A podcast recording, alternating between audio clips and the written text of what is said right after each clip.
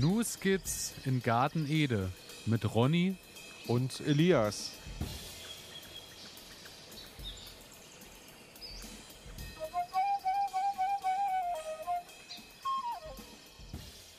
Herzlich willkommen, meine Damen und Herren, herzlich willkommen zu einer weiteren Folge im neuen Jahr New Skits in Garten Ede, Ihrem Lieblingsgarten-Podcast. Wir sind bei Folge 54 angekommen und ich glaube, ich bin nicht allein. Ich werde die Frage kurz stellen. Einem Mann, der mehr Aroma aufweist als ein Shiitake-Pilz. Einem Mann, der besser ist als Wermut und Dinkel für Magen und Milz. Er weist mehr Vitamin C auf als die Acerola-Kirsche, mehr Zeit in der Natur als die Rotwildhirsche. Neues Jahr, neues Glück, seine Stimme gleicht Engelschören. Ronny, ich frage dich, kannst du mich hören? Ja, ich, hallo Elias, ich kann dich hören. Hallo Ein Ronny, gesundes schön. Neues Ja. Jahr wünsche ich dir. Das wünsche ich dir auch und allen Hörerinnen und Hörern natürlich auch. Schön, dass ihr auch im neuen Jahr wieder dabei seid. Ähm, Unbedingt. wie ihr Unbedingt. gemerkt habt und du gemerkt hast, äh, ich habe äh, mir wirklich wieder große Mühe mit meinem Du bist zu Gedichtband Reimen ge- aufgelegt. Ja, ja. es ja. wird Zeit, dass ich mir das langsam mal notiere und dann vielleicht Ende des Jahres noch äh, so einen Wandkalender mit Gartenbildern und äh, den schönsten Gedichten. Den schönsten. Gedichten an Ronny herausbringst. Lobeshymnen ja. an, Hommi, an Ronny. So. Das wird großartig. Das also wird, das wird ein äh, Schlager werden. Ich meine, ich muss dir sagen, ich habe hier immer ziemlich zu kämpfen. Ähm, um nicht vorher schon loszuprustern, ist es äh, einfach nur großartig. Ähm, ihr hört schon, wahrscheinlich, äh, wir sitzen heute wieder ein wenig getrennt voneinander.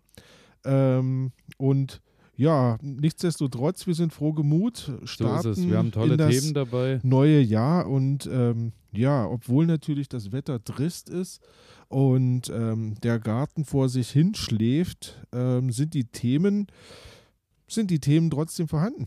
Muss Auf man einfach Fall. so sagen. ge- ich bin schon voll mitten in der Vorbereitung drin und äh, muss sagen, Du hast so, schon deine Lampe aufgebaut, so, hoffe ich. ich habe tatsächlich, ähm, Nein. ich warte darauf, dass es diese Woche kommt. Ich, äh, ich bin schon heiß. Ich habe auch schon wieder äh, viel gelesen und habe auch schon des Öfteren wieder gehört, ähm, wie viel Qua also wie Quatsch das ist, äh, Anfang Januar anzufangen und irgendwelchen Kram hochzuziehen. Weil Aber du hast ist, es, du gibst es nicht ich kann, auf, oder? Kann, ja, und ich meine, jeder, der hier schon länger zuhört, äh, weiß auch, dass ich den Satz nicht nur einmal gesagt habe, äh, dass ich das ein oder andere Mal mehr Geduld aufbringen muss, weil es absoluter Quatsch war, schon im Februar Tomaten hochzuziehen und so. Weil die Tomaten, die du dann im Mai ins Freiland geworfen hast, schneller groß waren als die, die Ja, beziehungsweise äh, die waren dann halt auf einem Level, weil die einfach Ja. stehen geblieben sind. So. Also es war eigentlich absoluter Käse, aber ich habe mich nicht mehr so ganz unter Kontrolle, gerade was das angeht, muss ich sagen. ist, also gibt es, gibt es irgendwie Gartenwahnsinn oder sowas? Wir, Ich, ich habe keine vielleicht Ahnung. ent entwickeln Aber- wir ein neues Krankheitsbild. Wir schauen einfach mal. Aber ich muss dir halt sagen, äh, was mich halt momentan äh, freut, ist, wir hatten ja über den Jahreswechsel äh, mal diese, äh, da waren ja irgendwie 11, 12 Grad oder sowas. Ja. Völlig, völlig übel. Und äh, da ähm, war es halt tatsächlich so, dass da doch jetzt gut die Hälfte äh, der Knoblauchzehen auch rausgucken schon.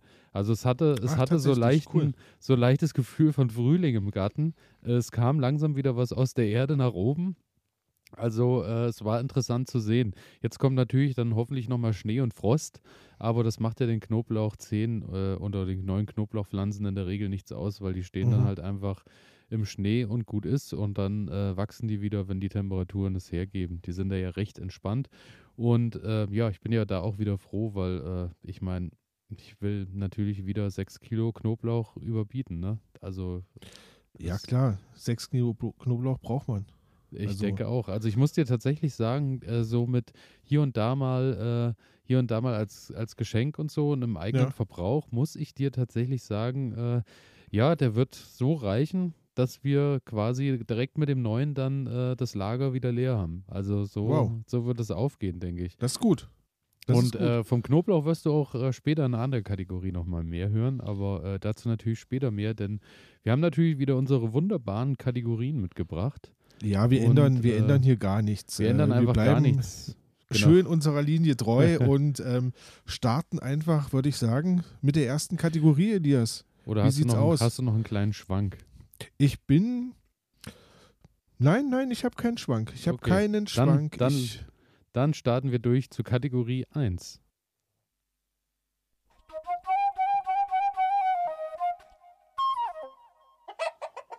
Die Pflanze der Stunde. Damit geht's los, wie immer. Und wenn ich mich recht erinnere, Elias, dann bist du heute dran und das darfst, ist gut möglich. Das ist gut und möglich. darfst die Pflanze. Du bist, du bist quasi der, der in diesem Jahr ähm, das ganze Ding eröffnet. Ich Und weiß nicht, ob ich mit dem Druck umgehen kann. Wir wollen mal gucken. Ich bin bei dir. Das ist schön. Aber heute leider nicht mal mit Händchen halten, weil wir sind Ja, ja nicht getrennt. wirklich, aber Aber das ist okay. Wir, genau, du bist bei mir. Ähm, ich muss sagen, Pflanze der Stunde, ich habe überlegt, ähm, was, mit was will ich in diesem Jahr starten? Und mit was startet man natürlich in jedes neue Jahr? Mit guten Vorsätzen. Au, sehr gut. So, jetzt ist äh, heute, wenn wir aufnehmen, der 4. Januar. Aktuell äh, halte ich mich noch dran und äh, habe tatsächlich jetzt jeden Tag Sport gemacht. Habe jeden Tag irgendwie, habe den Muskelkater des Todes, weil ich natürlich, wie das immer so ist, ein halbes Jahr vorher gefühlt fast gar nichts gemacht habe. Ja, und, dann Und, drei äh, Stunden am Stück. Genau, und dann dafür jetzt übertrieben, so dass es dann am 10. Januar auch wieder vorbei ist. Aber das ist eine andere Geschichte. und da habe ich mich so ein bisschen belesen über äh, proteinreiche Pflanzen beziehungsweise proteinreiche äh, Ernährung. Und äh, ja, wie du ja weißt, äh, habe ich ja, nehme ich ja kein, also esse ich ja kein Fleisch und muss daher Mhm. schauen, mit was ich mich da irgendwie am, am Level halt. Mit Protein. Linsen? Und das zum Beispiel ist natürlich auch eines. Und da ist mir aber über den Weg äh, eine andere Pflanze gelaufen, und zwar die Mhm. Mondbohne, die Lima-Bohne. Ah, Ist mir tatsächlich Okay. schon, habe ich schon öfter mal von gehört, habe aber noch nie so wirklich einen Bezug dazu gehabt. Habe auch noch nie gehört, dass das jemand im Garten anbaut. Und schon gar hab, nicht bei uns, oder? genau, und habe dann ziemlich schnell festgestellt, naja gut, äh, ist bei uns halt nicht so wirklich verbreitet, weil äh, ist halt in Mittel- und Südamerika eher heimisch und Okay. äh, st stammt wohl ursprünglich äh, aus dem südamerikanischen Peru. Mhm. Wurde dort von den Inkas angebaut und ist bis heute da wirklich anscheinend eines der Hauptnahrungsmittel. Beziehungsweise Ah, ja. ist wohl äh, äußerst beliebt, weil es natürlich voller Ballaststoffe, Proteine, Vitamine und Mineralien steckt. Und äh, benötigt natürlich, wer hätte es gedacht, wenn es aus dem Raum kommt, maximal viel Wärme und ähm, braucht halt lange Zeit, bis die äh, Pflanze so groß ist, dass die äh, dann wirklich auch äh, Ertrag bringt, wird dann aber auch bis zu drei Metern hoch. Und ähm, der Vorteil natürlich in Peru und Co. ist, die Pflanze ist halt nicht einjährig. Bei uns ist halt die Sache, es ist natürlich eine einjährige Pflanze, weil sobald der erste Frost kommt, ist die Pflanze Genau. äh, natürlich weg. Aber ich habe dann äh, in meinem schlauen Buch geschlagen, über, äh, geblättert, da haben wir ja auch schon mal äh, drüber gesprochen, das neue Buch vom Leben auf dem Lande, was ja Mhm. wirklich dann die, weiß ich nicht, die 20. Auflage ist, weil es das Buch schon vom 1800 irgendwas gibt. Und dort ist auch die Lima-Bohne aufgeführt. Und das Ach, hat mir Mut gemacht, weil da drin steht, äh, es lohnt sich, äh, den, den, den Mut zu beweisen, die Lima-Bohne in den heimischen Garten zu bringen, weil sie wohl dankt, wenn es ein gutes, äh, wenn es ein gutes, warmes Sommerjahr ist, äh, muss sie wohl wirklich ordentlich Ertrag bringen. Und daher habe ich gedacht, dann, warum nicht, wenn wir für eins bekannt sind, dann für Experimente, bei denen wir scheitern, aber auch Fall. manchmal Glück haben. Heißt aber, äh, ich muss jetzt mal reinkrätschen, heißt aber, ähm, überwintern kann die bei uns nicht. Also das heißt, oder du müsstest sie quasi Genau, in einem Topf die- oder in einem Kübel dann irgendwie ist- mit rein. Die ist wie die, wie die, also ich glaube, wie 100 Prozent der anderen Bohnen auch, äh, die, die bringt über den Sommer ihren Ertrag und dann Ja. ist Feierabend. Und dadurch, dass Okay. das natürlich auch so eine rankende Pflanze ist, die halt auch äh, in dem Fall wirklich auch eine Bohne ist, die dann nicht nur irgendwie ihre 50 Zentimeter macht, sondern drei Meter, ist da natürlich nicht viel mit Überwintern zu Hause. ja, du brauchst deine Orangerie, ich sag's dir. Es ist so, es ist Ja. so. ja, es geht ja schon mal los äh, mit dem Folientunnel, aber dazu natürlich später auch mehr. Sehr gut. Ähm, genau, und die äh, Lima-Bohne ist, äh, wie gesagt, aus äh, Südamerika dort heimisch, wird bis zu drei Meter hoch und die Bohnen sind fünf bis 18 Zentimeter lang und in der Regel handelt es sich um weiße Lima-Bohnen. Ähm, es gibt aber tatsächlich auch dunkle äh, Lima-Bohnen, da ist aber die Sache, äh, durch den Stoff Linamarin färben sich die äh, Lima-Bohnen wohl dunkel und der wird im Darm zu Blausäure umgewandelt. Daher ist eigentlich immer Mm. darauf zu achten, wenn man es aufbaut, dass man sich möglichst äh, anbaut, dass man sich möglichst weiße Lima-Bohnen nach Hause holt. Da bist du dann Okay. auf jeden Fall auf der sicheren Seite. ja, ja, ja. Genau. Und ähm, ansonsten ist es so, wie bereits erwähnt, das, was äh, halt mir die, die, also warum ich das halt unbedingt möchte, ist, es hält, enthält halt 30 Prozent Proteine. Also das ist wirklich schon für eine, für eine Pflanze Wahnsinn. So wertvoll wie ein kleines Steak. Ist so ungefähr, so ungefähr. Schmeckt wahrscheinlich nur nicht so. ja, spannend. Also wirklich genau. viel. Ja. ja. macht wohl auch ordentlich äh, satt, weil es halt auch reich an Ballaststoffen ist und daher ja. werde ich das dieses Jahr einfach mal probieren. Dann habe ich äh, geschaut, Standort und Boden. Mhm. Was brauchst du, was möchte die Pflanze? Wie gesagt, die will es halt warm, sonnig haben und am besten noch windgeschützt. Daher ähm, solltest du die halt wirklich im Garten irgendwas suchen, wo die Dauerbeschuss äh, kriegt von der Sonne. Das ist schon mhm. mal, äh, glaube ich, das A und O. Dann ist es so, dass sie ähm, natürlich wieder tiefgründigen Boden bevorzugt, äh, der schön humusreich ist und nicht verkrustet ist. Also da muss ich dann halt auch wirklich schauen, dass ich da mit dem Gießen hinterherkomme, weil ja, ja. Ähm, im Sommer dann natürlich, wenn der Lehmboden dann anfängt und wird trocknet richtig aus, dann äh, hast du ja dann wirklich diese Lehmkrustenplatten. Richtig. Da, ähm, da musst du halt wirklich auch hinterher sein, mal mit Hacken und Co. Ansonsten sei sie wohl äh, sehr hübsch, weil äh, sie weiße und lilafarbene Blüten ähm, dann bildet mhm. und äh, die dann halt eben als Sichtschutz äh, auch verwendet werden können. Ich meine, wenn die drei Meter hoch ist und du hängst die an den ja, Zaun, hast du natürlich, dann genau. kann die natürlich schön äh, vorangehen. Und ähm, es ist wohl bei der Lima-Bohne im Vergleich zu den äh, zu den Bohnen, die bei uns heimisch sind, der mhm. Unterschied, mhm. dass sie wohl den sauren Boden bevorzugt. Also die hat schon einen pH-Wert eher von 6 äh, ah. am, am, liebsten. Also da werde ich dann halt auch mal schauen, dass man sich da so ein bisschen was, ich werde jetzt keine pH-Wertmessung machen, aber man kann ja schon mal ein bisschen schauen, dass man vielleicht aus der Ecke äh, Erde zum Gatten holt, wo vielleicht auch Tannennadeln und Co. Richtig, äh, mit, richtig. mit drinne liegen und da so ein bisschen was dafür tun. Aber ja. Wie war das denn? Wie war das denn? Äh, nehmen wir da nicht Rhododendron eher? Genau, oder genau so ist es. Das, ne? äh, saure Böden haben wir ja vor allem in ja. den Wäldern durch das, was eben auch am Boden dann verrottet und Co. Und äh, daher Rhododendron-Erde oder eben alles, was irgendwie so mit Nadelnkram zu tun ja, hat. Da ja. passt da eigentlich immer einen guten Schuss drin. Das hatten wir ja auch bei den Cranberries, hatten genau. wir das ja Thema und bei den Heidelbeeren hatten wir das auch schon im Thema. Wobei es die, glaube ich, dann natürlich noch ein ganzes Stück saurer mögen. Genau. Ja, na gut, die stehen ja, die stehen ja wirklich im Wald und dann ja, ähm, ja.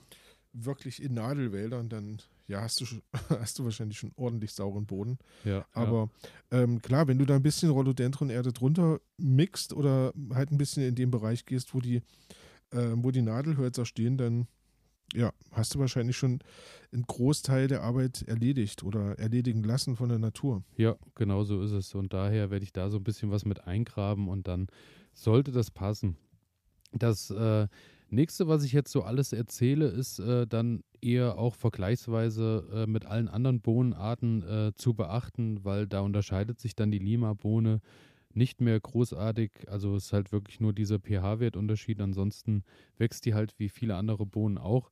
Ähm, da ist halt Fruchtfolge und Mischkultur. Äh, bei der Ecke, wo du sie dann hinstellst, wo viel Sonne ist, solltest du natürlich darauf achten, dass äh, im Jahr vorher keine Erbsen gestanden haben, weil die sich zu nahe sind dann ähm, ist am besten wohl so, dass äh, wenn Getreide irgendwo gewachsen ist, ist der Boden sehr gut vorbereitet auf die äh, Lima-Bohne oder auf die Bohnen im Allgemeinen. Mhm. Und ähm, am besten sind Nachbarn, vertragen sich Rauke, Salat und Spinat. Das äh, ist wohl, äh, das passt wohl so, äh, so ganz gut zusammen. Mhm. Und äh, ideale Mischkultur äh, ist aber das Bohnenkraut. Wer hätte es gedacht? Das mhm. Bohnenkraut mhm. wehrt ja. nämlich die schwarze Bohnenlaus ab und kann natürlich mitgekocht auch äh, die Bohnen bekömmlicher machen am Ende. Sehr gut. So ist es. Und äh, Bohnenanbau ist tatsächlich über drei Jahre an gleicher Stelle möglich. Ach, tatsächlich? Ist tatsächlich so. Also äh, da kannst du immer wieder dran, ist wahrscheinlich auch eine Sache, weil ähm, die Bohnen ja auch immer ein bisschen Stickstoff wieder in den Boden zurückgeben. Mhm. Und äh, dadurch, glaube ich, ist das recht entspannt für den Boden. Über, über die Wurzeln eben dann. Ja, ja. Und genau. Ansonsten habe ich halt geschaut bei der Lima-Bohne, wann muss ich anfangen, muss aussehen und muss pflanzen, weil natürlich dadurch, dass die lange braucht, habe ich halt gedacht, muss ich schon sehr früh anfangen, aber es wird auch wie bei den anderen Bohnen empfohlen, dass man frühestens im April halt anfängt und ein bisschen Ach, was ärgerlich. vorzieht. Genau. Jetzt habe ich mich schon gefreut, dass ich nächste Richtig. Woche schon anfangen kann und dann schon eine drei Meter hohe Pflanze habe, bis äh, die Eisheiligen vorüber Richtig. sind. Aber so ist es leider nicht. Äh, viel früher soll man da nicht anfangen, beziehungsweise mit den anderen Bohnen, was ich so sonst draußen, äh, Buschbohne und Co., sehe hm. ich eigentlich draußen immer direkt an. Also der große ja. Vorteil ist natürlich, wenn du ein bisschen vorziehst, wie immer, du machst die Pflanzen natürlich schon mal ein bisschen stabiler, dass äh, falls Schnecken und Co. alles äh, kommt, dass die natürlich schon mal eine gewisse Standhaftigkeit das ausweisen. Das stimmt, das stimmt. Genau. Und äh, bei den Bohnen musst du halt immer schauen, dass du schon bei der Aussaat ein bisschen was äh, zum, zum Ranken hast, dass am besten die Pflanzen schon, wenn sie klein sind, direkt irgendwas haben zum Greifen, weil mhm. sie da natürlich sofort ihren Halt verbessern und da auch schon schneller junge Triebe wieder bilden können. Also das ist dann natürlich der Vorteil, wenn du draußen direkt Ansaat betreibst, ähm, dann haben sie natürlich gleich ihren Ort, wo sie sich auch hochziehen können. Genau. Genauso ist es. Und ähm, dann ist es so, dass die Stangenbohnen und die Lima-Bohne natürlich sehr frostempfindlich sind. Wie bereits erwähnt, niemals vor den Eisheiligen rauspflanzen oder ansehen, mhm. weil äh, das schaffen sie dann nicht, es sei denn, du hast halt draußen, wenn du sie ein bisschen vor den Eisheiligen ansiehst, hatte ich letztes Jahr mit Buschbohnen gemacht, da habe ich dann einfach ein bisschen Vlies drüber gedeckt, dass, äh, falls es richtig kalt wird, sie da ein bisschen gesichert sind. Dann keimen sie zwar nicht, aber ähm, ja, sind dann halt, wenn, wenn die großen Fröste vorbei sind, fangen sie dann halt direkt an und kommen nach oben. Da muss ja. man dann halt Jahr für Jahr schauen. Ich meine, letztes Jahr hatten wir ja eigentlich, ich glaube, letztes Jahr hat man ein recht entspanntes Jahr mit den Eisheiligen, wenn mich nicht Letztes Jahr war entspannt. Wir hatten sehr, sehr lange Kälte. Genau. Aber ähm, als die Kälte dann vorbei war, war sie auch vorbei. So, ich denke mal, ja, ja. dieses Jahr, wenn ich so rausschaue, ähm, wir haben jetzt sehr milde Temperaturen.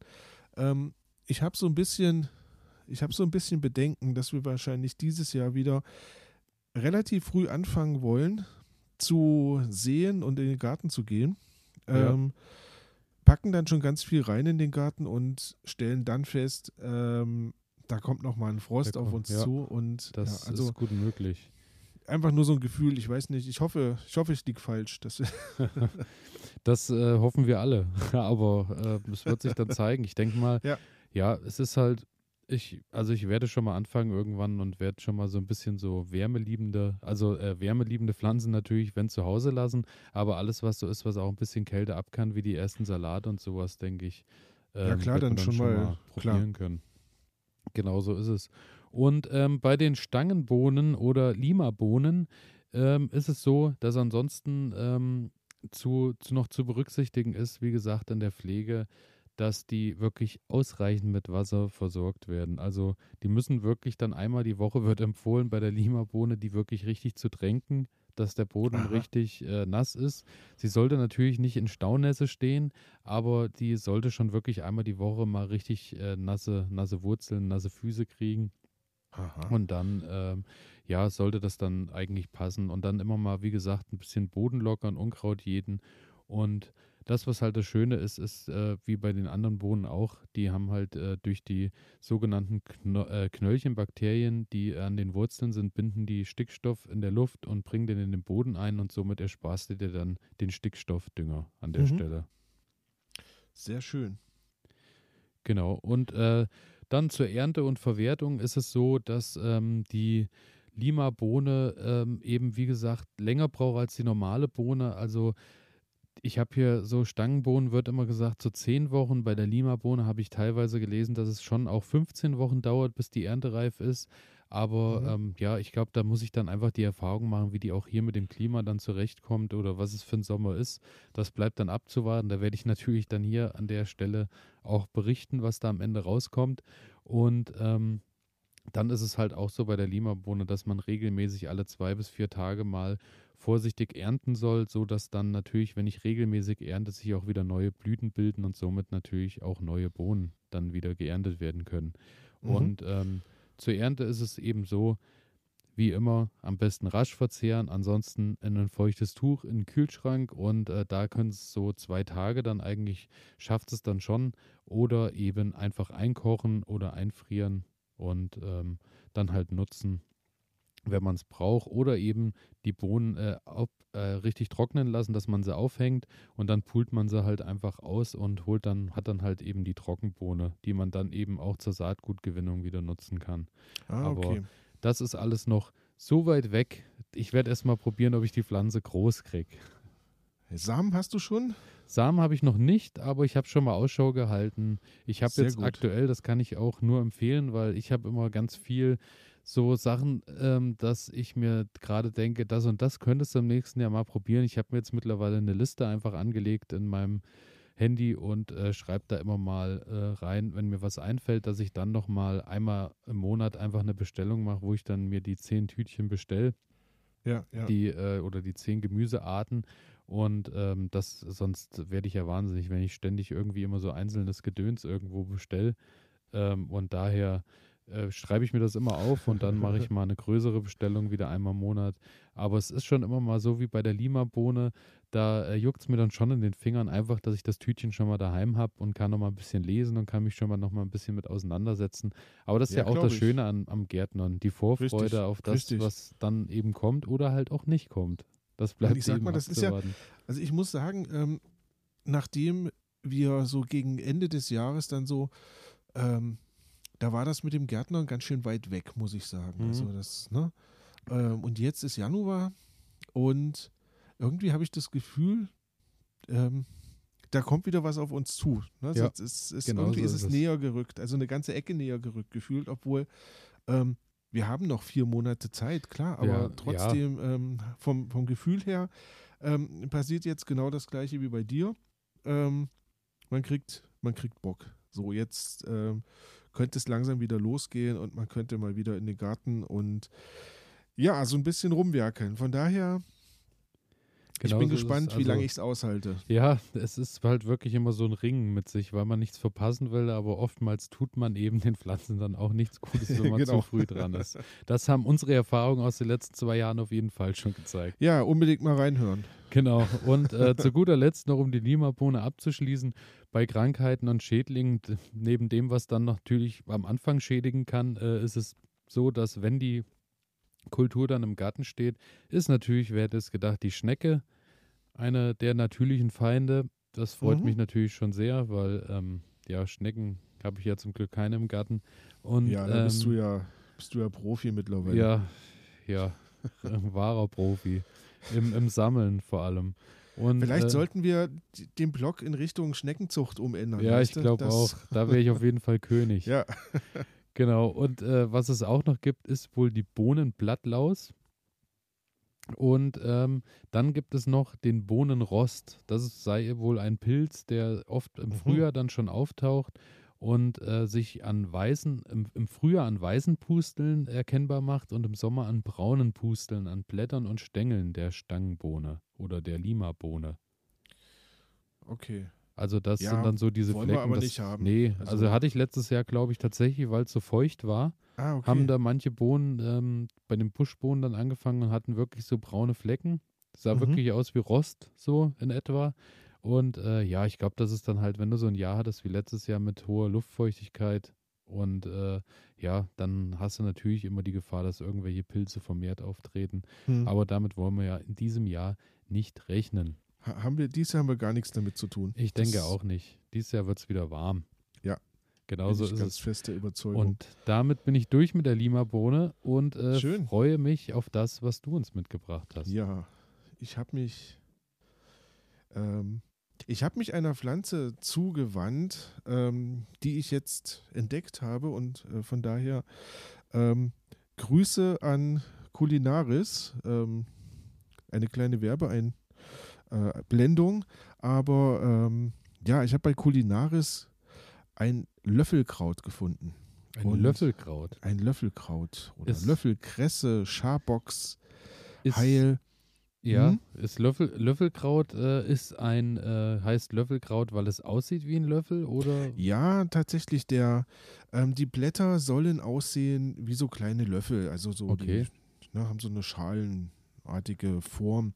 Ähm, manche sind auch ein bisschen langgezogen, also da gibt es auch ähm, ja, unterschiedliche Wachstumsformen oder Wuchsformen, aber du hast, du hast schon so eine löffelartige Ah, ich sehe es hier gerade. Optik, Ja, genau. Ähm, und was ich daran spannend fand, ist erstmal der Punkt, ähm, wir hatten ja schon drüber gesprochen, ich werde in diesem Jahr hauptsächlich im Frühjahr und im Herbst so den Garten bestellen können. Sommer fällt bei mir so ein bisschen raus und ähm, das Löffelkraut erfüllt genau meine Ansprüche. Zum einen, Lass mich ich raten. kann das, ja, Von Februar bis April und von September bis äh, November. Du kannst es, du kannst es relativ früh einpflanzen, also aussehen, das ist schon mal ziemlich cool. Ähm, und du kannst es auch ziemlich spät nochmal auspflanzen, sodass du quasi äh, den Winter über was hast. Aber erzähle ich gleich von. Ähm, auf jeden Fall fand ich das total spitze. Und ja, erstmal so ein bisschen was Historisches. Das Löffelkraut ist schon ziemlich lange bekannt. Ähm, und man hat es früher verwendet, um auf langen Schiffsreisen etwas gegen Skorbut zu haben. ah, okay. Das heißt, ähm, die Seefahrer haben das Kraut gesammelt. Das wuchs wohl auch ähm, so in Nordeuropa an, an ganz vielen Küsten, sodass die quasi vom Schiff runter konnten. Ähm, haben sich die Boote quasi voll äh, äh, Kraut gepackt und haben das dann mitgenommen. Ähm, andere haben es eingelegt in Salzlake und konnten es dann halt länger haltbar machen und konnten es dann auf die Schiffsreise mitnehmen.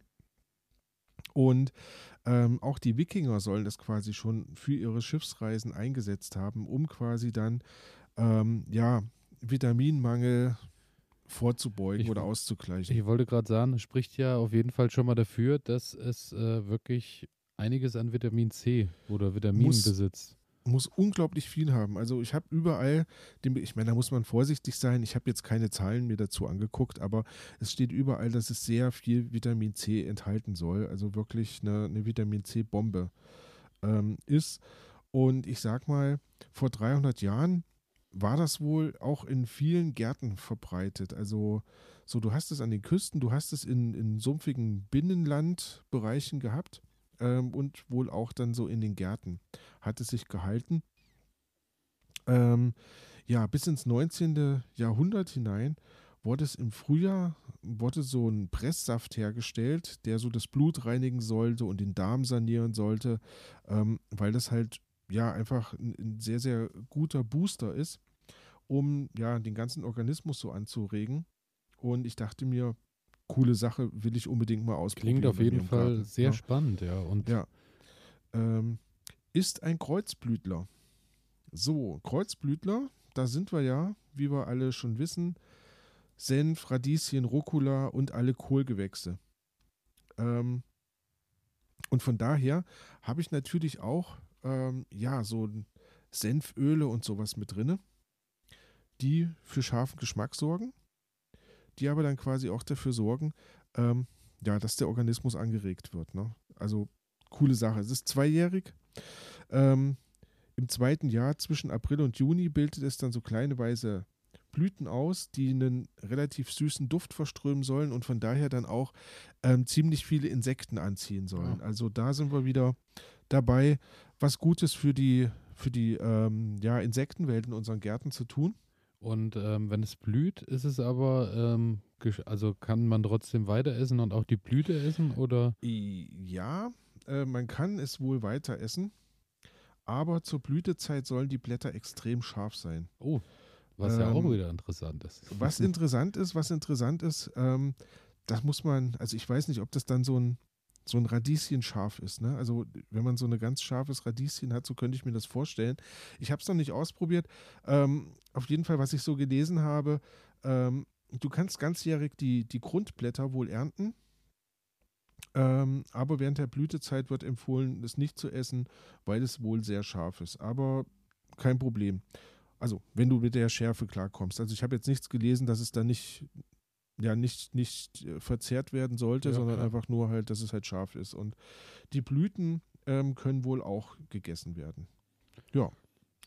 So, schauen wir mal, ob ich es äh, ob ich's zwei Jahre lang retten kann. Also das äh, eigentlich das rundum sorglos Paket. ja, denn sehr, sehr nahrhaft, hat Geschmack, kann stehen Richtig. bleiben einfach, hat schöne Blüten. und jetzt kommt noch der Oberhammer. Ich bin gespannt. Anspruchslos. Ja, das ist, Ja, das lesen super. wir natürlich immer gern. also ähm, wirklich anspruchslos, hat, hat kaum großartige ähm, Ansprüche an den Boden. Wichtig ist, es soll feucht stehen. Ne? Also wenn es so an den Küsten, kannst du dir ja vorstellen, und so in sumpfigen Gebieten, ähm, es braucht halt Feuchtigkeit und so einen halbschattigen Standort. Der Boden sollte einigermaßen humusreich sein, dann wächst es einfach üppiger. Aber ähm, das ist jetzt nicht unbedingt erforderlich, dass du da einen riesengroßen Zauber machst, sondern kommt in die Erde und gieß es immer mal und dann sollte das eigentlich relativ gut passen. Ähm, Aussaat zwischen März und April. Ziemlich Okay. cool. Dann kann ich quasi in drei Monaten schon anfangen ähm, und kann im Garten ein Feld anlegen. hast aber einfach dann direkt Aussaat. Also keimt Genau. auch äh, im März, wenn es noch ein bisschen frischer ist. Ja, ja, genau. Direktaussaat ins Beet und fertig aus. Ähm, und im Herbst, wenn du es dann mit in den Winter reinnehmen möchtest, ähm, ich meine, du kannst es ja eigentlich stehen lassen, aber wer jetzt im Herbst anfängt zu sehen, ähm, der kann ab September anfangen und kann sehen und nimmt es dann quasi mit in den Winter rein. Ähm, ja. So, gleichmäßig feuchter Boden hatte ich schon gesagt. Ähm, du bereitest deinen Boden so vor, dass du so Z- äh, Saatrillen anlegst. Abstand so 20 bis 25 Zentimeter breit. Und dann kommt es quasi ähm, auf die Erde drauf. Es ist ein Lichtkeimer, also nicht bedecken. Ah, auch gut zu wissen. Genau, ein bisschen andrücken und wie gesagt gleichmäßig feucht halten und dann so nach zwei bis drei Wochen ähm, sollte es dann anfangen und aufgehen. Und dann sollte es auch, wenn es ein bisschen größer geworden ist, vereinzelt werden, sodass du zwischen den Pflanzen 15, äh, 10 bis 15 Zentimeter ähm, Platz schaffst. Ja. Und das Schöne ist, wenn es sich einmal so etabliert hat im Garten, dann vermehrt sich das eigentlich auch selbst. Ah, okay. Von daher, ähm, was ich jetzt vorgelesen habe, also wenn man da mal so richtig drüber nachdenkt, wenn sich so eine Pflanze selbst vermehrt, ähm, dann achte die natürlich nicht auf, auf Abstände und dann achte die auch nicht drauf, dass es vereinzelt wird. Ähm, ich könnte mir vorstellen, das wächst halt einfach. Das, ja. Also Ja. ich glaube, da macht man sich wahrscheinlich vorher wieder zu viele Gedanken. Richtig, richtig. Also ähm, wenn das im Garten angekommen ist, dann soll das sich selbst aussehen und dann braucht man sich eigentlich gar keine Gedanken mehr machen. Ähm, einmal im Jahr düngen reicht so ein organischer Dünger drüber und dann ähm, sollte das passen. Ja, und ähm, wenn es dann einen festen Standort gefunden hat, dann kannst du eigentlich ganzjährig ernten. So. Ähm, Grundblätter ernten, habe ich gerade schon gesagt. Also das scheint dann nach oben quasi immer neue Blätter auszubilden und du nimmst dann quasi die unteren Blätter immer weg und ähm, ja, setzt die dann ein in Salaten, ähm, in Kräuterquark. Zu Kartoffelgerichten passt es wohl. Ähm, du kannst so Smoothies daraus machen, die dann so gegen Frühjahrsmüdigkeit helfen sollen. Also da muss ich ja ähm, wirklich sagen, da, da habe ich genauso viel Lust drauf wie auf so einen schönen Spinatsmoothie. Siehst du? Und ich glaube, das ist auch wirklich was, was die Wikinger damals schon wirklich geliebt haben. Ja, Ne? nur dass es So. halt noch nicht Smoothie hieß, sondern weiß ich Keine nicht. Ahnung. Wahrscheinlich hieß es damals auch schon Smoothie. Der Wikinger-Smoothie. Wurde in kleinen Flaschen für 8 Euro abgefüllt. Ja, richtig. In kleinen Tontöpfen. Genau. ähm, ähm, ja, genau. Ich, ich habe jetzt hier zwei unterschiedliche Informationen gelesen, aber ich, ich äh, erzähle das trotzdem mal. Ähm, auf der einen Seite haben hier Leute geschrieben, Trocknen lohnt sich nicht, da viele der Inhaltsstoffe verloren gehen und zerstört werden. Ähm, von daher sollte man es halt lieber frisch ernten. Und ich meine, wenn du es das ganze Jahr über ernten kannst, Eben. also auch im Winter, Ja. ähm, dann brauchst du es ja nicht trocknen. Auf der anderen Seite habe ich aber gelesen, ähm, dass man einen Tee aus den getrockneten Blättern herstellen soll und der dann gegen Rheuma oder Gicht helfen soll. Hm. Ja? Ähm, das, glaube ich, ist jetzt so eine Sache, das muss man einfach mal ausprobieren. Ähm, ich fand es Ja. cool und ich habe noch einen Tipp für den Winter. Also, wenn man das auch im Winter ernten möchte, dann empfiehlt es sich wohl, so ein, so ein paar Fichtenzweige dann oben drüber zu legen, ähm, dass es ein ganz klein wenig geschützt ist. Und äh, dann kann man quasi auch im Winter noch ernten und hat ja gutes Vitamin C und ja, hat eine schöne Vitaminbombe quasi. Das klingt wunderbar und ich denke, ähm, Das ähm, ist natürlich, wenn du das auch als Tee aufbrühst, wird natürlich auch schon allein durchs Aufbrühen viel, äh, viel Vitamine verloren gehen, Richtig. weil sie einfach nicht hitzebeständig sind. Richtig. Also, Also äh, ich denke, Vitamin C brauchst du dann nicht mehr. Ähm, wahrscheinlich oder eventuell sind noch andere Stoffe drin. Also jetzt gerade diese Senföle und ich weiß nicht, was noch drin ist, ähm, dass die sich weniger schnell zersetzen, sondern dass die vielleicht dann noch da sind und ähm, ja, also wir empfehlen einfach am Ball können. bleiben und äh, das ganze Jahr ernten. richtig. Also ich werde es versuchen. Ähm, bei mir kommt es auf jeden Fall in den Garten und äh, ich bin unglaublich gespannt auf dieses Wikingerkraut. Ähm, ja, was man damit machen kann. Ich werde davon berichten. Ich bin gespannt, ja. Und ähm, damit sind wir durch mit Kategorie 1, oder? Von meiner Seite aus sind wir durch. Und können, Können direkt, durchstarten in die nächste Kategorie. Machen wir.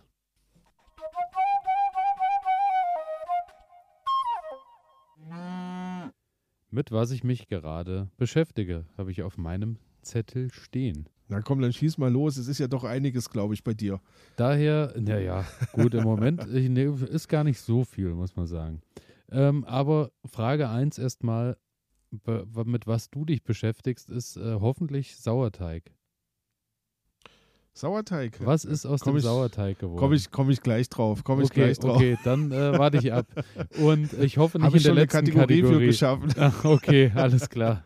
ähm, bei mir ist es nämlich so, äh, der Sauerteig äh, ist gerade irgendwie in einem absoluten Hoch. Okay. Ich äh, habe jetzt wirklich regelmäßig, äh, bin ich hier am Backen und tun natürlich mehr, also in der Regel mehr mit dem äh, Roggensauerteig als mit dem Ja. Weizensauerteig. Aber äh, dadurch, dass ich die wirklich bisher auch äh, brav alle drei Tage äh, aufschraub und mal halb leer mache, fütter und wieder zumache und so, haut Mhm. das auch gut hin. Die schlagen auch sofort äh, Bläschen und gehen nach oben bis zum, bis zum Glasende. Und äh, habe da jetzt halt wirklich angefangen und habe, nachdem ich ja viel rumgeeiert habe mit dem Roggenbrot, mit dem Bauernbrot am Anfang, Ja. dass es zu lange war, weil es dann sauer wurde, zu kurz war, nicht hochging und so, habe ich heute tatsächlich, äh, deswegen ist es auch schade, dass wir uns heute nicht gegenüber sitzen, sonst hätte ich dich gerne probieren lassen, ein Rezept gefunden für ein äh, Bauernbrot mit äh, Knoblauch und Zwiebeln. Und ah, ähm, schick es mir bitte. Schick mir das Rezept. ja, sehr gerne, äh, Ich erzähl dir beziehungsweise nachher warum. Du wirst das Rezept bekommen, weil ähm, das ist ja auch noch dein Weihnachtsgeschenk, liegt ja noch hier bei mir. Ah, cool.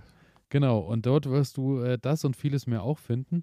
Und ähm, da ist es jetzt so, dass ich halt wirklich am Tag vorher einfach ein bisschen äh, den, den Roggen, ich hole mir dann 30 Gramm von dem aus dem Glas raus und setze Mhm. dann äh, den Sauerteig an auf äh, mit 300 Gramm Roggenmehl und 300 Milliliter Wasser. Und dann hast du, wenn du das über Nacht stehen hast und der schön aktiv ist, am nächsten Tag 600 Gramm richtig schönen Sauerteig, der durchgezogen ist und Bläschen Mhm. geschlagen hat.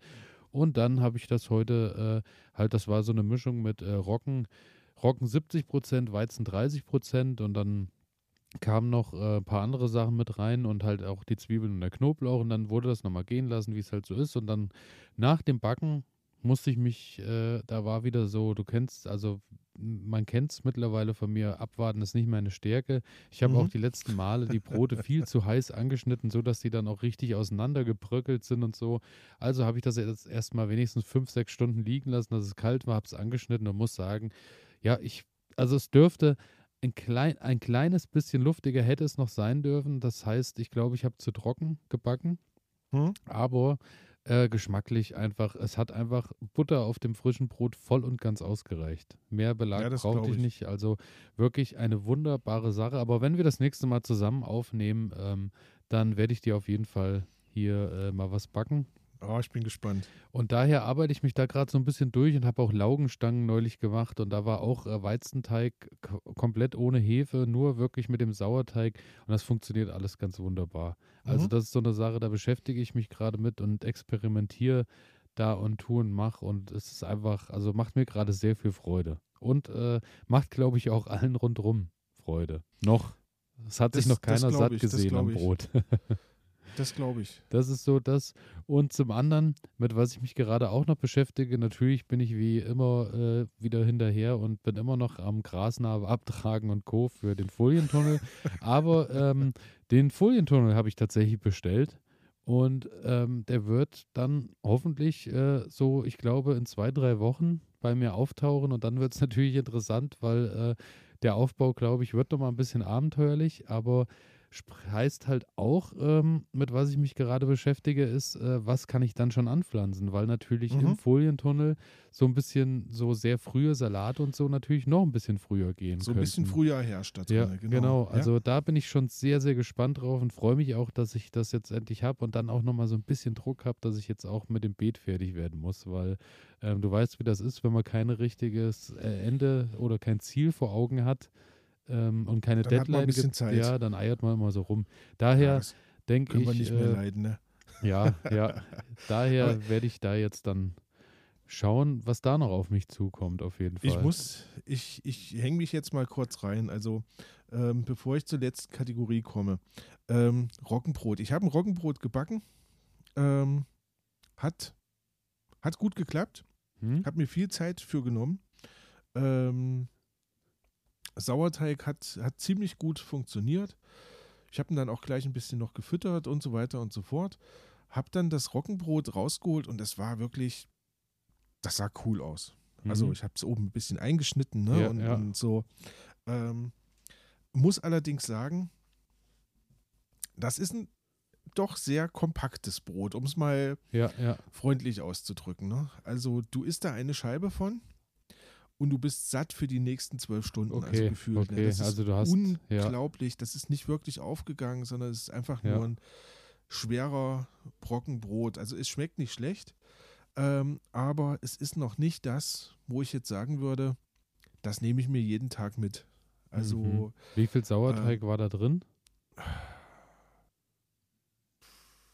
Ich weiß nicht, waren das auch so 600 Gramm oder sowas? Okay. Also ja, ist ja eigentlich viel, viel Luft da. Ja, also ich habe eine hab ne relativ große Mischung gehabt und dann kam ein kleiner Teil, also dann kam nochmal so ein großer Teil Roggenmehl und ein bisschen Weizenmehl mit dazu. Mhm. Aber ich habe auch irgendwo gelesen, ähm, dass es wohl auch auf das Verhältnis von Salz ankommt. Also wenn du zu viel Salz hast, ist es nicht gut. Wenn du zu wenig Salz hast, ist es nicht gut. Ähm, das muss irgendwie auch stimmen. Also das hat wohl nicht nur was mit dem Geschmack zu tun, sondern auch mit dem Gehen ähm, oder mit dem Aufgehen. Ich weiß es nicht also genau. weitere also, Dinge, die wir noch lernen müssen. auf, auf, also auf jeden Fall. Ähm, ich habe das Brot hier noch liegen. Ähm, ist, ich muss feststellen, es hält sich lange. Ne? Das also ist interessant. das viel länger. Ja als, als ein anderes Brot, was man jetzt so kauft.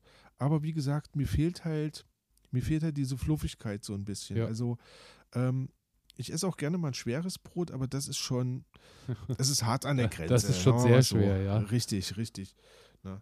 Ähm, von daher, ja, ich, ich bin beim Sauerteig dabei. Ähm, habe aber nachher noch ein Highlight zu erzählen. Okay, das nehme ich jetzt dann, mal nicht vorweg. Gut, dann warten wir noch ab, bevor ich dir noch weitere Fragen dazu genau. stelle. Ähm, bei mir noch, äh, was, mit was ich mich gerade auch noch beschäftige, ist, ähm, ich habe Kartoffeln bestellt zum Pflanzen.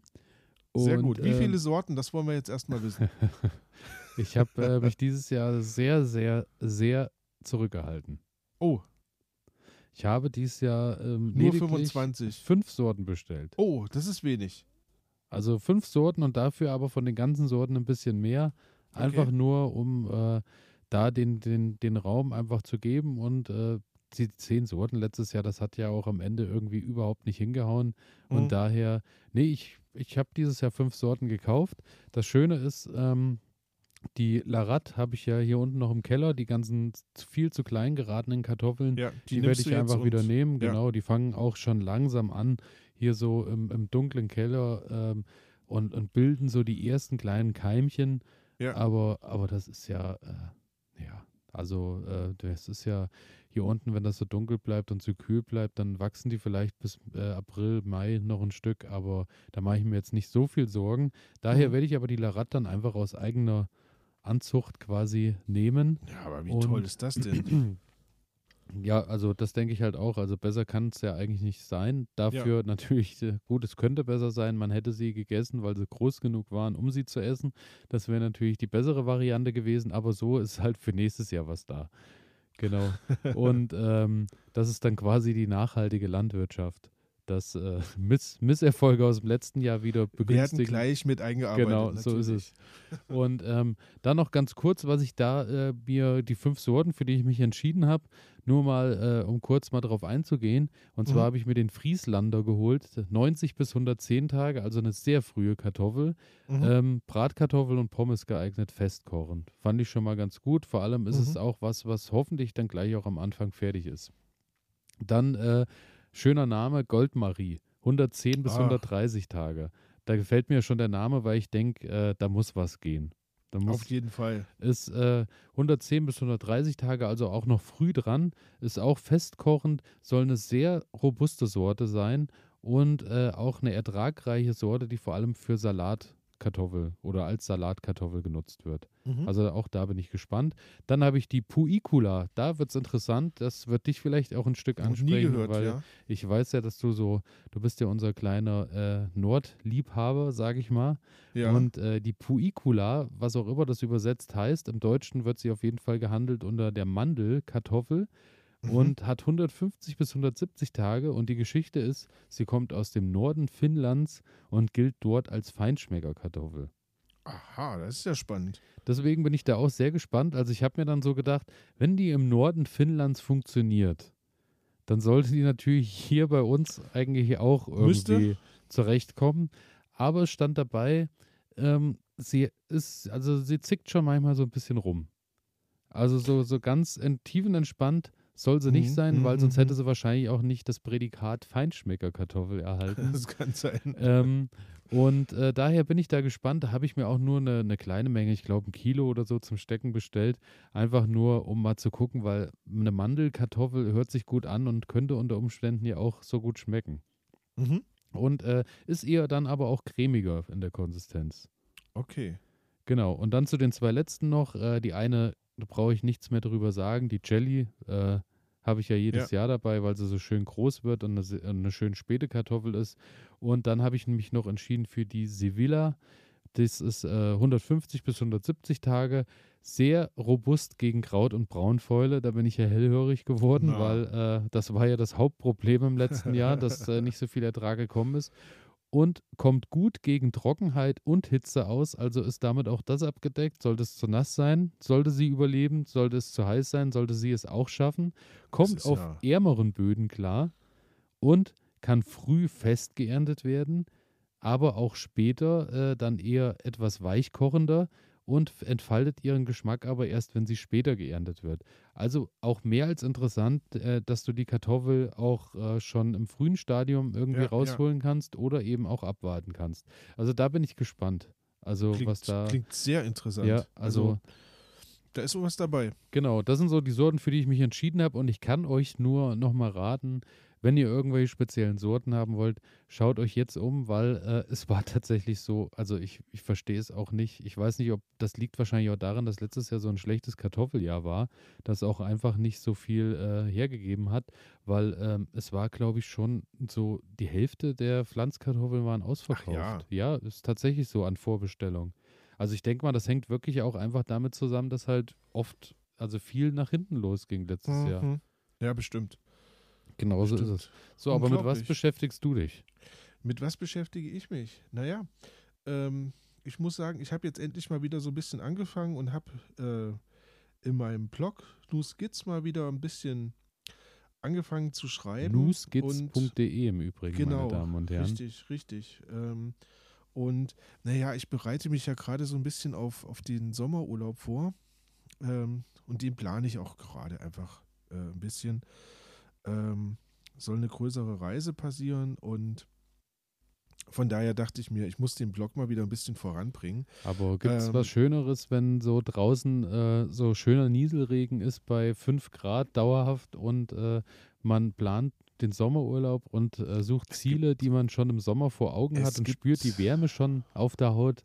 Es gibt nicht, also nee, Schöner glaub, wir, werden, wir werden keine Wärme auf der Haut spüren.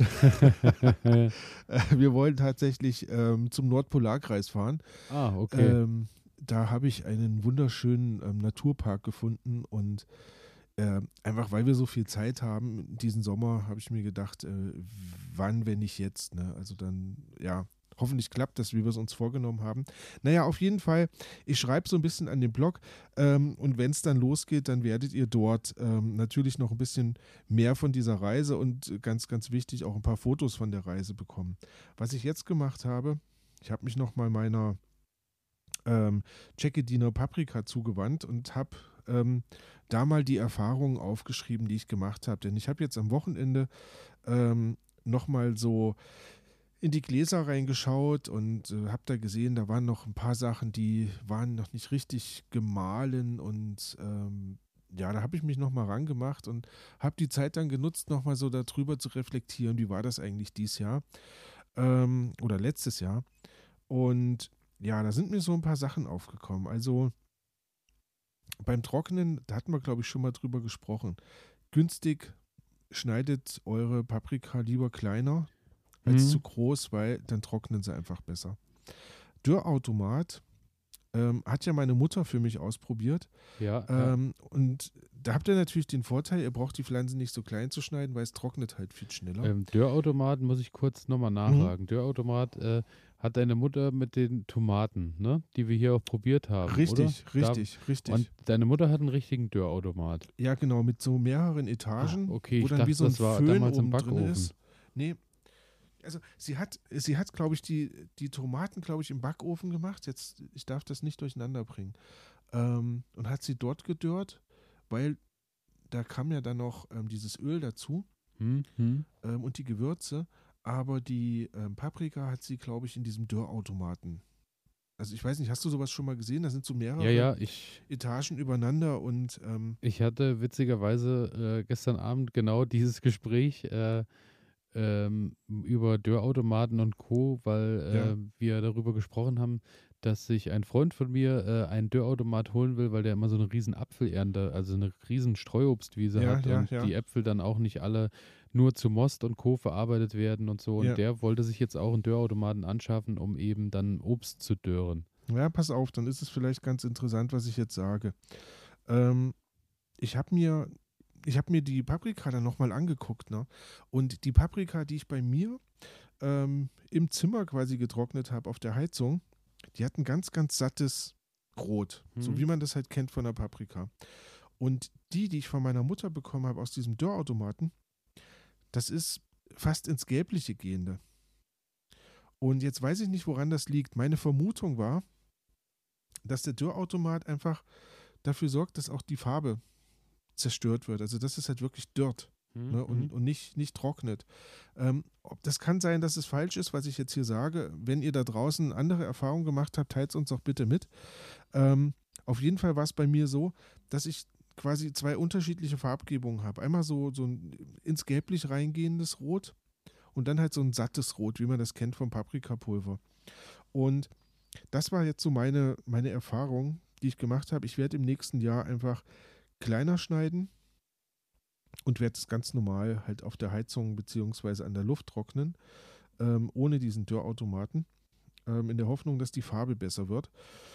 Ja, und dann habe ich, ähm, dann ich noch was Wichtiges gemacht und zwar habe ich das in meinen Grinder reingegeben. Ich habe mir ah, letztes oder vorletztes Jahr habe ich mir so einen Grinder gekauft. Also das heißt, das ist wie so ein Mixer, bloß dass der halt knapp 30.000 Umdrehungen macht mit seinen Messern. Ne? Also unglaublich schnell und und und ähm, Ein Grinder. ein Grinder. Was ist, ist sowas, also Ja, das ist wie so ein Mixer, ne? wie, wie man das, man kennt das ja, so diese, ähm, diese Mixer, wo man zum Beispiel äh, äh, so ein Smoothie zubereiten Ja, kann ja, ja. mit oder und ähm, dieses Ding ist halt einfach, das ist kleiner, also der, du kriegst da nur 150 Gramm rein, ist aus Edelstahl Hm, hm. ähm, und da habe ich halt ähm, ja meine Paprika reingepackt, die getrocknete. Und wenn du das da drinnen laufen lässt, wird es halt super fein. Ähm, weil halt einfach das Ding unglaublich viel Kraft hat und unglaublich schnell ist. Und das war für mich eine ziemlich gute Anschaffung. Ich habe das damals gemacht, als ich die, äh, was war denn das noch? Die ähm, Hagebutten ja, ja. klein, klein malen wollte und das hat mit keinem Gerät funktioniert, aber dieser Grinder hat es hingekriegt, dass er auch die Kerne einigermaßen klein geschlagen hat. Ähm, deswegen, da bin ich ganz froh drüber. Also kann ich nur empfehlen, wer so häufiger mal Sachen zu malen hat, ähm, für mich tut er ganz gute Dienste. Ja, und da habe ich, da habe ich mich jetzt erstmal mit beschäftigt, also nochmal so zu überlegen, wie kriege ich das Pulver besser hin ähm, im nächsten Jahr. Also mal gucken, ob ich dieses Jahr wieder Paprika anbauen kann oder nicht. Aber das war so der Punkt. Und ja, was mir dann noch aufgefallen ist, die Gläser. Also das Pulver bleibt halt nur schlecht pulverig, sondern ich habe das Gefühl, es zieht immer so, so ein bisschen Feuchtigkeit, weißt du, durch mhm. die, durch die Glasdeckel durch und, und hängt dann so zusammen. Ähm, weiß ich nicht, wie man das verändern kann, ob man da Zusatzstoffe dran machen müsste. Äh, wenn man das muss, dann lasse ich es lieber zusammenkleben. Ähm, das ist aber eigentlich wirklich eine gute Frage, weil man ja davon ausgeht, dass in den äh, Gläsern eigentlich die Sachen luftdicht verschlossen ja, sind. eigentlich, eigentlich müsste das, dürfte das kein Problem oder sein. Oder war es vielleicht mit, mit doch noch ein bisschen Restfeuchtigkeit? Oder so. Oder so. Das kann ich, kann ich jetzt nicht genau sagen. Auf jeden Fall, ähm, was ich sagen kann, ich habe zwei schöne große Gläser voll ähm, Jackediner Paprikapulver und werde mich jetzt demnächst dran machen und werde mir mal so ein schönes Tschekediner Gulasch machen. Also so mhm. richtig, wo ich das Fleisch im Paprikapulver erstmal wälze, bevor ich das anbrate. Also da bin ich, bin ich gespannt drauf, aber da werde ich drüber berichten, wenn es soweit ist. Vielleicht auch äh, eine Methode, um vielleicht auch äh, zum Gulasch äh, ein gutes, selbstgebackenes Sauerteigbrot, äh, du hast das absolut vielleicht recht. auch Chickadiner Paprikapulver mit rein könnte. Du hast absolut recht. Das wäre, das wäre eine spannende Sache. Das wäre eine spannende Sache. Cool. Ja, genau. Also das habe ich gerade gemacht. Ähm, und dann bin ich eigentlich auch schon durch. ja, ich denke, äh, das war auch wieder für, für trotz Wintermonate, äh, es kommt doch immer wieder einiges zusammen, muss man sagen. Also es gibt ja dann ja. doch äh, alles, was sich so zum Thema Selbstversorgung, was so zu tun hat, ist immer was los, wie ihr hört. Es ist immer was los. Also dranbleiben ja. lohnt sich. Und dranbleiben Richtig. lohnt sich auch in Kategorie 3.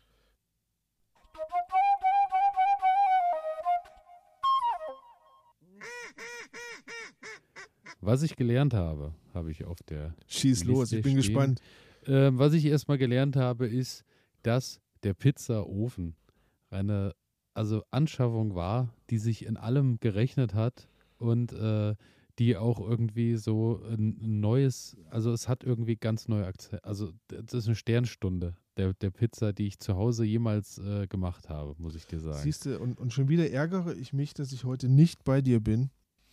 Ähm, und in den Genuss eines frisch zubereiteten Stücks Pizza ja, das, komme. Das kriegen wir alles hin. Das ist dann auch, äh, ich, ich freue mich da tatsächlich auch, wenn ich an dem Pizzaofen stehe und teilweise jetzt auch äh, da bei Wind und Wetter draußen stehe und äh, immer rein und rauslaufe, um, um Pizza reinzubringen und neue wieder mit rauszunehmen, ist es halt so, dass ich mich da wirklich schon sehr auf die Sommermonate freue, dass man dann auch draußen direkt am Ofen sitzen kann und äh, kann dann daneben seinen Kram belegen, einfach reinschieben, je nachdem, wer welchen Appetit auf was hat, einfach äh, äh, das direkt vor selbst zubereiten und so. Also es ist, ich muss sagen, es ist eine schöne Sache, allein auch ähm, die Sache erstmal Feuer anzumachen, eine Viertelstunde ein bisschen dem, dem hm. der Sache Zeit zu geben und dann so die Vorbereitung zu treffen und dann mit Feuer das schön durchzubacken. Und ich muss halt sagen, ich habe äh, begonnen mit Buchenholz und hatte den wirklich in einer Viertelstunde, 20 Minuten auf 400 Grad.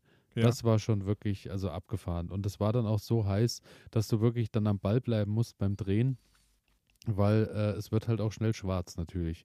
Aber äh, wenn der richtig heiß ist und der, die Steine richtig heiß sind, hast du halt wirklich innerhalb von einer Minute, anderthalb Minuten deine Pizza oder deinen Flammkuchen fertig und der schlägt so wirklich schöne Blasen und so. Also es ist einfach, es ist ein Gedicht. Und dann macht sie erst, also dann ist es ja eigentlich erst eine richtige Pizza. Ja, ne? also, also, das ist, es hebt sich, es hebt sich schon deutlich ab irgendwie von dem, was ich, ja. was ich sonst so gemacht ja, habe. Das glaube ich. Auch geschmacklich wahrscheinlich durch das Feuer, durch das Aroma, was noch mit, mit reinkommt irgendwie. Und äh, nee, da freue ich mich schon sehr drauf. Und ich muss auch sagen, so für als Familie ist es auch äh, schön, weil dann meine Schwester und meine Eltern und so dann auch immer noch mit mhm. dazukommen. Und dann kannst du halt wirklich sagen, äh, so, du hast dann einfach, du schiebst eine Pizza nach der anderen mal auf den Tisch, teilst die einfach, jeder nimmt sich das, worauf er Lust hat. Und äh, ist eine schöne Sache. Ich freue mich da wirklich auf die Sommermonate und freue mich da natürlich auch, dich als Gast begrüßen zu dürfen also im Restaurant der Garten Ede. Wie schön. So ist es. Und äh, auch, was ich hier auch noch gelernt habe, mit was ich mich beschäftigt habe, ist, äh, dass ich so geguckt habe, was ich so zur Verfügung habe, mit was ich noch was anstellen konnte. Und ich habe aus dem letzten Jahr, ja, ich muss ja immer mal mähen, dann mache ich ja immer Heu und da ich ja dann so viel Heu habe, lasse ich mir das ja pressen und dann habe ich ja so 20 Schüttel beziehungsweise so kleine Heuballen so. Ja. Und äh, die habe ich jetzt natürlich stehen, weil ich habe ja keine, ich habe ja keine Tiere, die ich damit ernähren kann, so mhm. könnte. Und dadurch ähm, habe ich überlegt, was mache ich damit? Und bin dann auf die Idee gekommen, äh, es gibt ja viele Leute, die bepflanzen Strohballen. Und dann dachte mhm. ich, dann sollte das mit Heu doch auch funktionieren.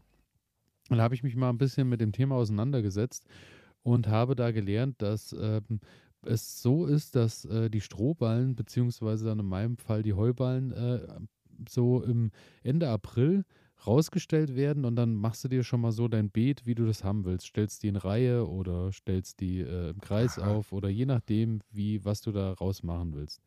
Dann fängst du an und wässerst die erstmal zehn Tage lang. Das heißt, du machst die wirklich richtig triefend nass und ähm, fängst dann an und äh, gießt da wirklich äh, immer im, im Wechsel. Einen Tag machst du sie nur nass, am nächsten Tag äh, düngst du sie. Also sprich, du machst irgendeinen, entweder machst du eine Jaure obendrauf oder, oder mhm. machst ein mhm. bisschen mhm. Sachen, die sich schnell, schnell irgendwie zersetzen dann mit drauf.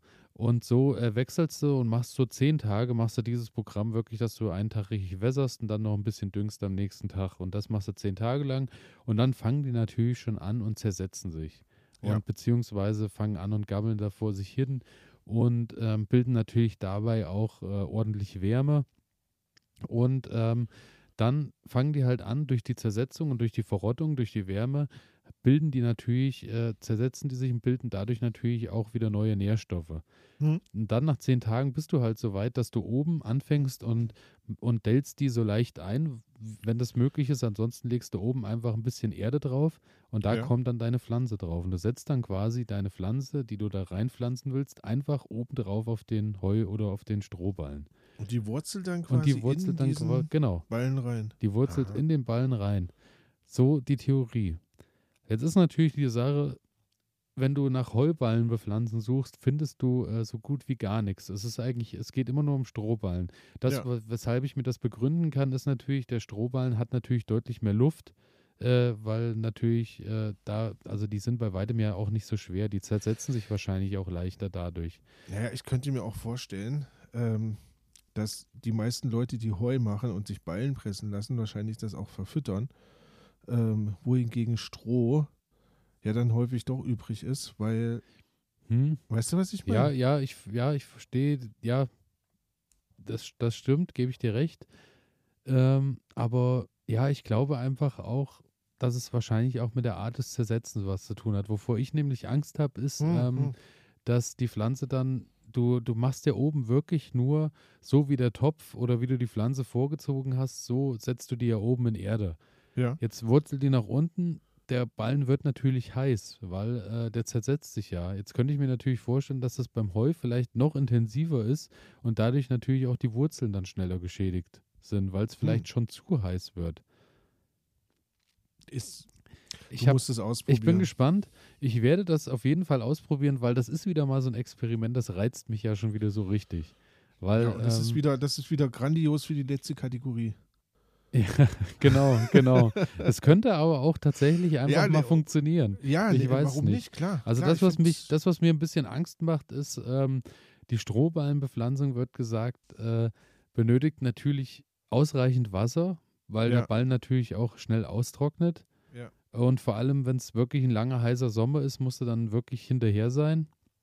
Und ähm, wo man natürlich darauf acht geben muss, ist, dass man die ganze Sache nicht überdüngt, weil äh, natürlich alles, was überdüngt ist, fließt einfach in den Boden. Dann haben wir wieder die Sache wie generell immer, dass natürlich mhm. dann zu viel Nitrat, Nitrit und Co. in den Boden einfach absickert. Und ähm, zu guter Letzt ist es aber so, dass natürlich, wenn der sich schön verrottet und du hast den jetzt den ganzen Sommer bepflanzt, das äh, Ding ist ausgesaut.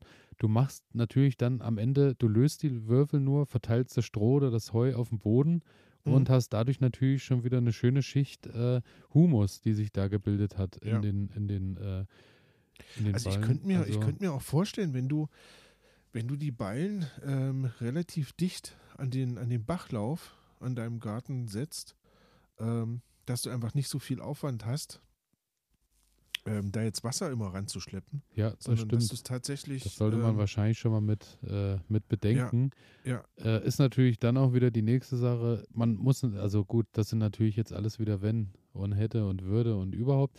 Ähm, aber die Sache ist natürlich, wenn es zu heiß wird allgemein, dann hat sich das halt auch mit dem Bach erledigt. Also dann ist ja da auch dann irgendwann der Stopp sowieso gegeben, wenn es zu Ja. heiß wird.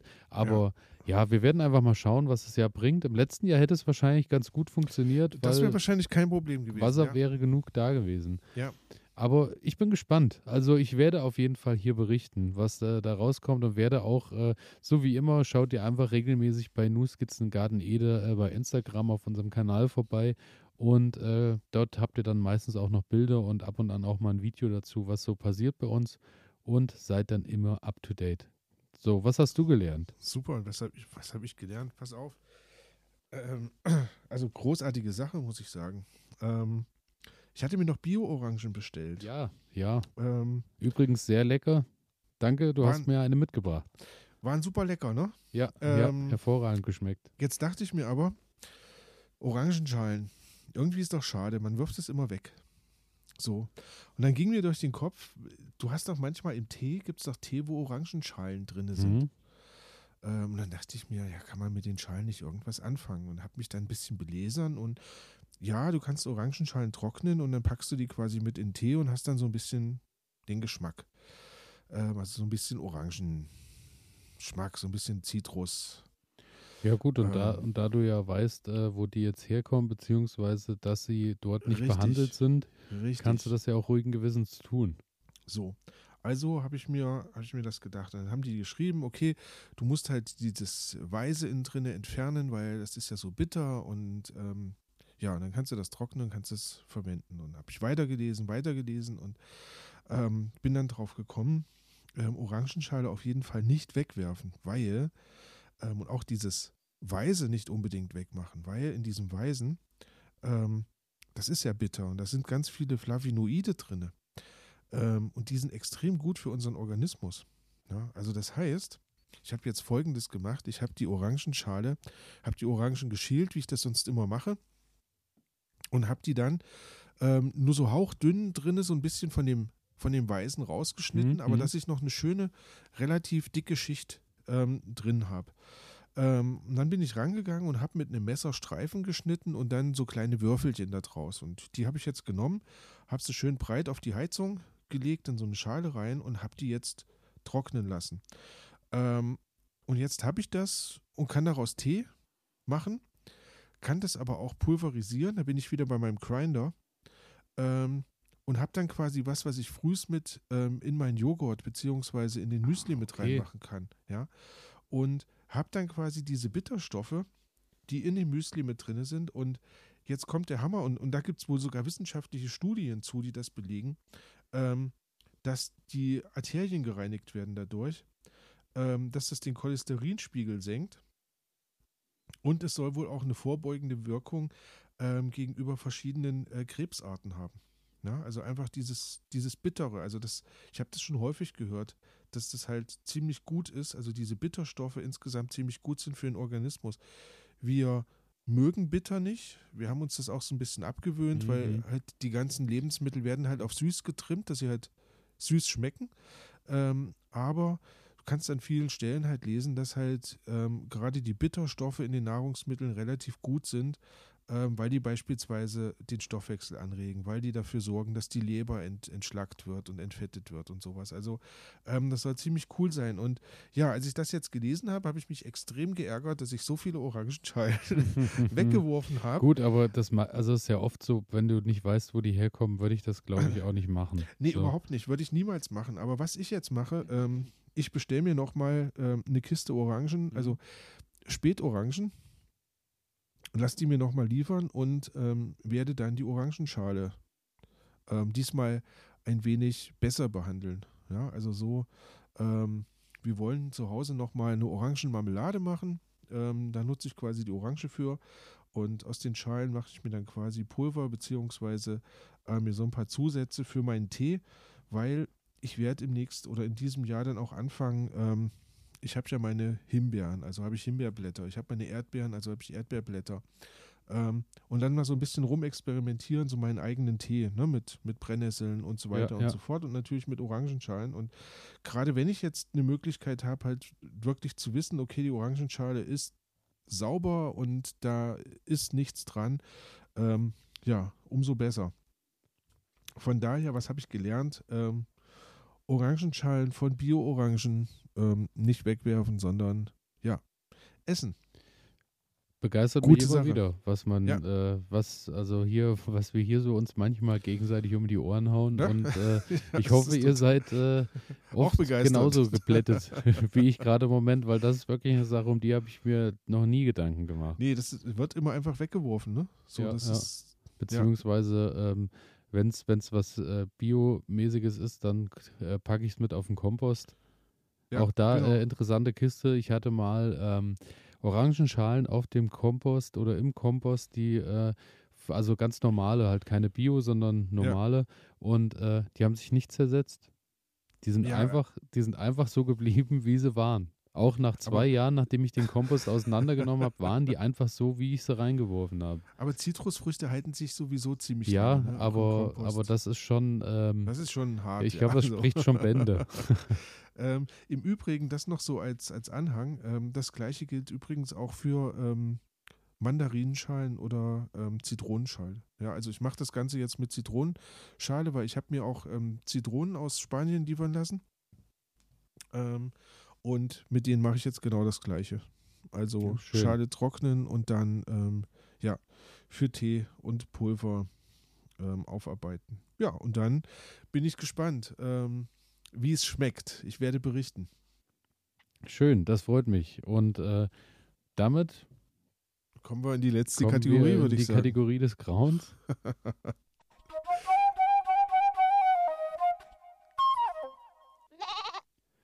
Die Fehler der Woche, der Stunde, wie auch immer. Nochmal das Highlight zum Abschluss der Genau. Sendung. Genau. Bei mir ist es so, ähm, ja, ich habe äh, bei Fehler, ich weiß gar nicht, ob ich davon schon erzählt habe. Ich habe ja dann alles, ich habe, glaube ich, vor zwei Wochen schon erzählt, ich habe ja die Beete dann so alle ein bisschen abgedeckt und so, äh, weil Mhm. es ja dann so frostig wurde. Habe ich jetzt nochmal drunter geguckt, ja, ähm, Spinat äh, ist dann Fehlanzeige. Der ist verschwunden. okay. Also ich weiß es nicht, ob es einfach so war, dass äh, der einfach auch, weil es dann mal minus 10 Grad oder irgendwie mal minus 9 oder was es da hatte zwischendurch, ob der da einfach dann den Geist aufgegeben hat und hat sich verabschiedet oder äh, ob da jemand anders sich bedient hat, von unten vielleicht Wühlmaus oder irgendwas auch dergleichen. Aber ähm, ja, ich denke mal, es ist einfach so, mein Fehler war, ich habe den Spinat nicht rechtzeitig abgeerntet, weil ich hätte dort noch reichlich Ertrag mir holen können. Habe ich Mhm. nicht gemacht und dadurch ist er halt so einfach über. Hat er sich gedacht, nee, Ja, ich verziehe mich. ja, Ja. Wenn er mich nicht haben will, hat er mich nicht verdient. So ist es. Und ähm, das habe ich zum einen. Und mein anderer Fehler ist, ähm, zu wenig Laub habe ich gesammelt. Ich habe mir, äh, ich habe ja Laub kompostiert Hm? und ähm, hatte noch so ein, äh, ein also ein Quadrat, ein, ja, so ein, ein Kubikwürfel ist das, ähm, hatte ich äh, noch da so einen kleinen Komposter und da habe ich meine, habe ich ja Blätter gesammelt im Garten und habe die da reingepackt Mhm. und äh, das war so dreiviertel voll und dann hatte ich nichts mehr, so was mir im Garten noch zur Verfügung war und äh, ja, äh, das ist jetzt abgesackt, jetzt schon auf äh, also ich weiß es nicht. Es sind vielleicht noch so 30 Prozent, vielleicht auf ein Viertel von dem Würfel, was es ist. Und bis sich das zersetzt hat, noch in, äh, in irgendwie in einem Jahr, dann ist wahrscheinlich lächerlich viel Erde daraus geworden. Also so, dass ich die wahrscheinlich eher zusammenrechnen muss auf dem, Okay. auf dem Boden. Also es ist, äh, da habe ich doch, das habe ich ein bisschen unterschätzt, dass äh, sich da doch einiges, äh, dass das schön zusammenfällt dann. Ja, Also da hätte ich wahrscheinlich doch mir mal mehr Zeit gönnen können und hätte mal ein bisschen mehr Laub sammeln können. Vielleicht auch von woanders einfach äh, immer mal was mitgenommen oder so, keine aber Ahnung. ich meine, gut zu wissen, weil eigentlich im Herbst fällt ja doch sehr viel Laub an bei vielen ja, Leuten. ja. Und da hätten wir dann Ähm. auch wieder äh, die, die saure, die saure Erde Richtig. mehr. Also und Richtig. daher, ja, hätte ich gerne mehr, aber ich gucke jetzt mal, was draus wird, dann weiß ich, wie Neues es neues funktioniert und wie lange es richtig. dauert und dann kann ich das im nächsten Jahr größer machen oder halt gar nicht mehr, je nachdem, was dabei rauskommt. Das waren meine Schön. Fehler und äh, da wir mittlerweile nicht nochmal über Sauerteig gesprochen haben, schätze ich, jetzt kommt nochmal das komm Thema noch mal Sauerteig, zum auf den Tisch. klar. ähm, Weizensauerteig Ja, gibt es. Ähm, schlägt auch Bläschen. Ja. Super. Ähm, und ich hatte ja gesagt, wir haben dies Jahr noch kein, ähm, kein Safrangebäck gemacht. Und du sagtest, mach mal vorsichtig, vielleicht fängst du nicht mit Safran an, sondern mit was anderem. Ja. Ähm, ich habe auf dich gehört. Das kann ich schon mal sagen. ich habe nicht mit Safran angefangen. Ich dachte mir, du machst Canebola. Ja, ja. Die Schön. Kardamomschnecken waren das. ja, ne? meine Zimtschnecken, Ja. genau. Ne? So, also ich suche mir ein Rezept raus für Zimtschnecken mit Weizen ähm. Super cool, hat ewig gedauert. Also eine Nacht lang den Vorteig gehen lassen, dann nochmal sechs Stunden lang den Teig gehen lassen. Dann musste ich da Butter in den Teig reinheben und ich dachte mir schon, hm, wieso machen die da so viel Butter in den Teig rein? Das Ja. habe ich ja so noch nie erlebt. Aber gut, wenn es im Rezept steht, mache ich das halt. So, also hatte ich da meinen Teig fertig ähm, und ich dachte mir, das ist so eine klebrige Masse geworden. Aber gut, die Bilder im Internet sahen schön aus, dann wird das schon Mhm. irgendwie klappen. Also ich streiche meine Masse oben drauf mit dem Zucker und dem Zimt und so weiter. Ja, und will dann das Ganze zusammenfalten und das pappt einfach nur alles Mhm. zusammen und klebt da so am Tisch und also eine Rolle konnte ich da draus nur bedingt formen. Okay. Ähm, Ich kann mir also, vorstellen, wie die Küche das, und deine Hände genau, ausgesehen genau. haben. Also habe ich das so gefaltet und habe das dann so abgeschabt vom Tisch. Oh, sehr gut. Dachte ich, ich wollte es nicht wegwerfen. Ja, ja. ähm, und habe das dann so ein bisschen zusammengerollt, dass irgendwie wenigstens den Anschein von was Rundem hatte und habe es dann in den Ofen reingesetzt, ähm, beziehungsweise in so eine Auflaufform reingesetzt, schön dicht nebeneinander, sodass die, ähm, ja, also es war ein großes Fiasko, kann ich dir am Ende nur sagen. Also es ist nicht wirklich aufgegangen mehr. Ähm, der Teig war einfach nur schlabberig, der war nicht richtig durch mit diesem Rezept.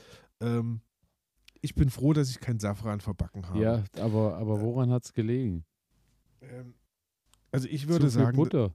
ich, ja, ich würde sagen, das Rezept war einfach Schrott. Ähm, weil ich, ich probiere das jetzt nochmal aus demnächst ähm, und werde das Ganze einfach mal den Sauerteig so machen, wie ich normalerweise einen Hefeteig ansetzen Ja, würde. ja. Also ich mache quasi, ich mache das Rezept so mit dem Vorteig und sowas, wie ich einen Sauerteig mache und gehe dann aber dazu über, ähm, das dann so zu behandeln wie ein Hefeteig, sodass das eine schöne, ähm, nicht mehr klebrige Masse ist, die sich Ja, schön ziehen lässt. Aber auch da, vielleicht kann ich dir da auch weiterhelfen mit äh, dem Geschenk, was noch auf dich wartet, Ja, ich weil da mich. auch äh, süße Speisen drin sind. Ja, Ich freue mich sehr drauf. Ich freue mich sehr drauf. ähm, genau, und da aber auch äh, zu sagen, ich glaube, das ist, wenn ich irgendwann nochmal ein bisschen mehr Zeit habe, ja, was ja häufig vorkommt, dann ähm, werde ich auch nochmal so ein bisschen mal so Rezepte und sowas mal ein bisschen auf äh, dem Blog sammeln, weil ähm, ich auch schon festgestellt habe, dass man immer viel auf der Suche ist. Und wenn man schon mal weiß, was sich irgendwo bewährt Ja, hat, ja, dann äh, genau. ist das vielleicht ein ganz schönes Nachschlagewerk, weil wir ja hier mittlerweile auch sehr häufig über Essen und Speisen zubereiten reden. richtig. Und äh, da werden wir mal ein bisschen was sammeln. Da müssen wir einfach mal was niederschreiben. Ähm, dann haben wir in zwei Jahren unser eigenes Kochbuch rausgebracht. Ja, Genau. Bitte. Ähm, so viel dazu. Ähm, ja, also mein Fehler der Woche. Ähm, trau nicht allen Rezepten aus dem Internet. Ja. ähm, ja, aber nee, generell, damit- sonst kann man allem im Internet trauen. Das zum Schluss sonst, sei auf jeden sonst bitte keine gesagt. Gedanken machen. Genau. Das stimmt alles. genau, nee, damit bin ich quasi ähm, auch schon am Ende angekommen. Ich bin auch am Ende angekommen. Ähm, ja, wenn es euch gefallen hat, dann ähm, ja, gebt uns einen Daumen hoch oder ähm, schreibt es uns, ähm, sagt es weiter, erzählt es weiter, dass es da einen Podcast gibt, der gerne gehört werden möchte. So ist es. Und ja, Abonniert. schreibt, abonniert. Bei ja. Instagram auch. elias.garten-ede.de. Wenn ihr Ideen habt, Tipps habt, euch noch Sachen aufgefallen sind und äh, ja, wenn ihr uns vielleicht auch noch äh, Vorschläge geben wollt, könnt, was äh, wir vielleicht nochmal behandeln sollen in der Sendung, was ihr gerne hören wollt, immer her damit. Und äh, ganz wichtig, ganz wichtig, Spotify hat tatsächlich seit äh, zwei Wochen, glaube ich, die Bewertungsfunktion freigegeben für Podcasts. Na dann, Und ich wisst denke, ihr, was ihr zu tun habt? nicht nur unsere Küche ist fünf von fünf Sternen wert. Das lässt Ich er einfach so doch. stehen. Das lassen wir jetzt einfach so stehen. Und damit würde ich sagen, verabschieden wir uns. Wir freuen uns, äh, dass ihr mit uns ins neue Jahr wieder gestartet seid und äh, wir hören uns in zwei Wochen wieder. Ja, bis dahin, äh, frohes Gärtnern an euch. Bis dahin, von mir auch alles Gute, alles Liebe und ciao.